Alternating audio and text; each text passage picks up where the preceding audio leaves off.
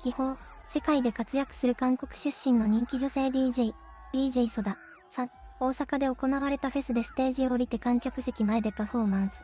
日本人らしき観客数人に胸に触られる。ツイッターで心境を吐露。こんなセクハラは初めて。公演中は平静を装うしかなかったけど、とても怖かった。私は他人から触られるために露出してるわけじゃない。男たちだけが私の胸を触ったのではありません。この女も笑いながら私の胸をつかみました。私はとても不愉快でしたが、平気なふりをしながら公演を続けるしかありませんでした。これに対し、ネット上では様々な意見が飛び交う。本当に良くないし日本の恥。